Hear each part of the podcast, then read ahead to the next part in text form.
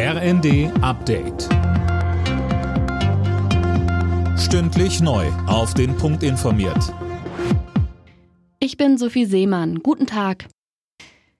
Nach dem Gewinn des DFB-Pokals wird das Team von RB Leipzig heute in der Stadt gefeiert. Nach einem Eintrag ins Goldene Buch im alten Rathaus geht es quer durch die Stadt zur Festwiese vor dem Stadion. Für den Club ist es der erste große Titel nach der Gründung vor 13 Jahren. RB-Geschäftsführer Oliver Minzlaff sagte im ersten, ich glaube, wir müssen mal innehalten und sehen, was wir in diesen letzten 13 Jahren erreicht haben, in sechs Jahren Bundesliga. Wir haben hier vor fantastischer Kulisse gespielt, einen absoluten Pokalfight, der dann bis ins Elfmeterschießen ging. Und äh, ja, das müssen wir sacken lassen. Das ist äh, großartig. Bundesinnenministerin Faeser hat sich dafür ausgesprochen, dass Ermittlungsbehörden stärker gegen häusliche Gewalt vorgehen. In der Bild am Sonntag forderte sie auch flächendeckend Ansprechstellen bei der Polizei mit geschultem Personal.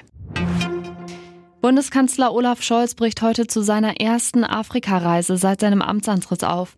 Er besucht bis Dienstag Senegal, Niger und Südafrika. Laut Bundesregierung geht es bei der Reise um Wirtschaftsbeziehungen, Sicherheitspolitik und Klimaschutz.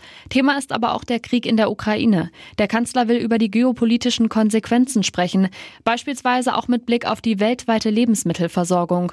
Unter anderem besucht Scholz auch Soldatinnen und Soldaten der Bundeswehr. Die Weltgesundheitsorganisation arbeitet aktuell an Leitlinien, um eine Ausbreitung der Affenpocken zu verhindern. In Deutschland gibt es derzeit drei Fälle. Wie sich die Menschen infiziert haben, ist noch unklar. Die WHO befürchtet, dass sich im Sommer weitere Menschen anstecken könnten. Alle Nachrichten auf rnd.de